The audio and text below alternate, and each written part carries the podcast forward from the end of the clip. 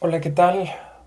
Sean ustedes bienvenidos a este espacio de reflexión, a este espacio en el que queremos eh, generar un conocimiento con todos ustedes, aprender de todo lo que eh, leemos, escuchamos y sobre todo externar y expresar ciertas situaciones, situaciones que en algún momento pueden ayudarnos, pueden darnos una pequeña guía, ¿no? E incluso pueden arrojar nuevas ideas o nuevos procederes según sea el, caso de cada persona. Eh, esta es una primera prueba, un primer acercamiento hacia el soporte y espero que lo disfruten. En este caso en particular, me gustaría hablarles sobre eh, un, un texto que he leído, un artículo de una revista que se llama La Tempestad. Es una revista fascinante, si tienen la oportunidad de acercarse a ella, eh, bueno, en ella suben diferentes eh, elementos eh, tanto artículos de opinión como reseñas, como críticas, como noticias, es decir, hay mucho de donde ustedes pueden escoger y sin duda siempre leerla es algo enriquecedor. El artículo, el que les voy a anunciar, se llama Estudiantes. Eh, no lo escribe la persona que, hace la investigación. la investigación la hace un filósofo llamado Giorgio Agamben. Y aquí eh, pues hacen una traducción que me parece a la, revista eh, le viene muy bien y le, es oportuno hablar de estos temas. Y una vez hecha la lectura, eh, arroja ciertos elementos que me parecen esenciales para la formación de cualquier individuo, ¿no? Eh, esto a cuestión personal, evidentemente, y nada más recordarles que lo que se emite acá son opiniones en constante movimiento, que si ustedes gustan enriquecerlas, pueden pasar a la página, pueden platicarnos un poco de su experiencia también. Les dejaré el link para que puedan leer este pequeño documento y eh, digo, si, si en algo les puede aportar, eh, eso sería fantástico.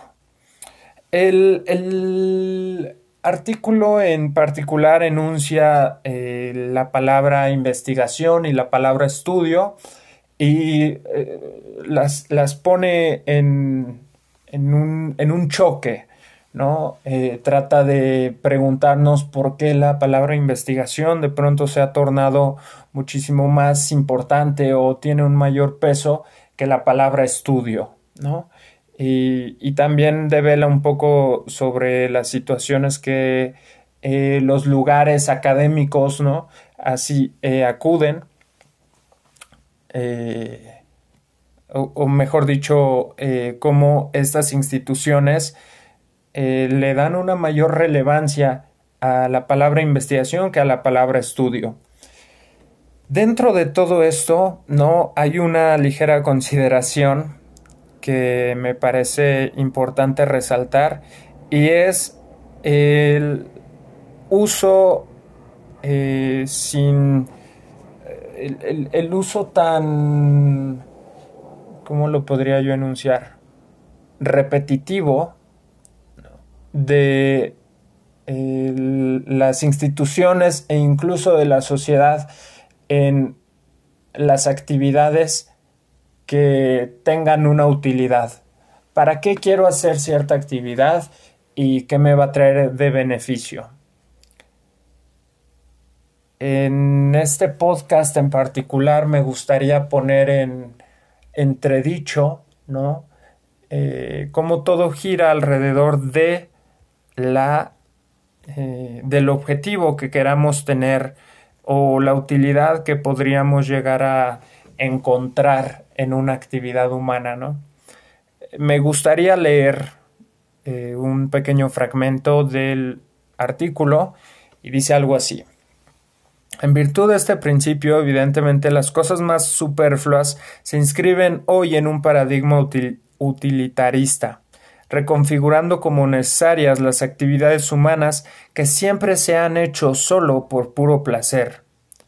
Debería quedar claro, en efecto, que en una sociedad dominada por la utilidad, las cosas inútiles se convierten precisamente en un bien que hay que salvaguardar. A esta categoría pertenece el estudio. De hecho, la condición estudiantil es para muchos la única ocasión de tener la experiencia, hoy cada vez más rara, de una vida desentendida de fines utilitarios.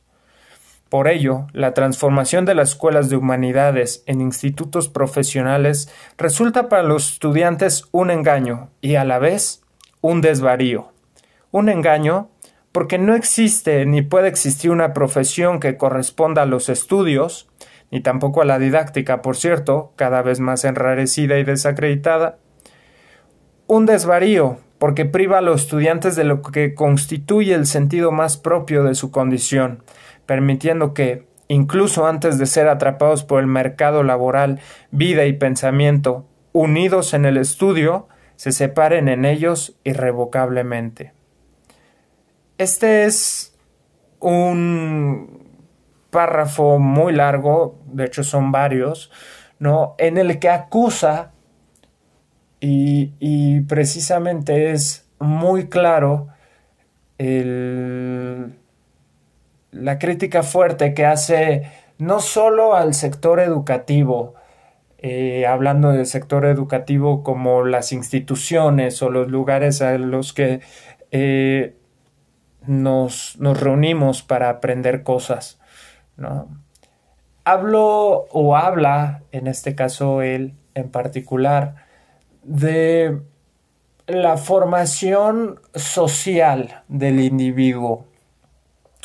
Cómo a partir de que somos unos niños, el mundo y alrededor eh, nos dice y nos obliga hasta cierto punto a pensar en que todo lo que hacemos tiene un porqué y a que todo lo que dediquemos nuestros esfuerzos deben de tener una recompensa, ya sea económica, ya sea eh, capital cultural, ¿no?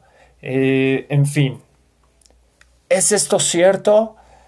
Eh, ¿Qué pasa con ese tipo de actividades a las que nos inscribimos por el puro placer de hacerlas? Que no van a tener un sentido de utilidad en nuestras vidas. Habría que reflexionar en ello, habría que replantear la educación tanto de nuestros hijos como de nuestros hermanos, como de incluso nuestros padres, ¿no? ¿Cómo podríamos vivir una, una vida sin necesidad de preocuparnos si realmente aquello que estamos aprendiendo y entendiendo en algún punto nos va a servir? Es muy común que en, sobre todo en la primaria, ¿no? Decíamos este tipo de frases eh, como ¿y de qué me va a servir estudiar eh, la raíz cuadrada de tal o de qué me va a servir esto o el otro si nunca lo voy a poder poner en práctica? Bueno, a partir de la experiencia, a partir de sentir, creo que podemos encontrar también placer. Y, y de pronto quizás aprovechando que somos los únicos individuos, parece, ¿no? Eh, que son capaces de pensar, razonar y accionar a partir de todo lo que eh, van construyendo y van viendo y, cómo se relacionan con su espacio exterior. Em, creo que podríamos aprovechar ello y generar todas estas experiencias. Cosas que simplemente hacemos porque nos gustan. Simplemente hacemos porque de pronto dijimos, ¿y por qué no? Em, disculpen si, si, mi muletilla ahorita es el no, no, no. Em, es algo en lo que tengo que trabajar precisamente y, es algo que iremos viendo a lo largo de, de todos estos podcasts, ¿no? Em, me pareció que es un, es un tema importantísimo, es un tema al que podemos acudir como individuos que quieren ¿no? Tener todas estas experiencias, eh, no por aprenderlas, quizás solamente por vivirlas. Em, y bueno, esto, esto fue un poquito de, de, lo que, de, lo, de lo que pude leer en, esta, en este documento, un poco de lo que me llamó la atención. Me gustaría, si ustedes eh, así lo quieren, eh, pueden dejar sus comentarios, hablar un poquito sobre eh, este paradigma utilitario eh, y que igual si tienen alguna duda, tienen alguna, no sé, algo que, quieran vislumbrar, pues claro, se, lo podemos platicar, ¿no? Este es un espacio completamente abierto al pensamiento, de libre tránsito de las ideas y que quizás como por último tema a tocar el día de hoy, no forma parte de este movimiento tan brutal que al día de hoy es la cultura de la cancelación. Es decir, no se está de acuerdo con ello. ¿Por qué?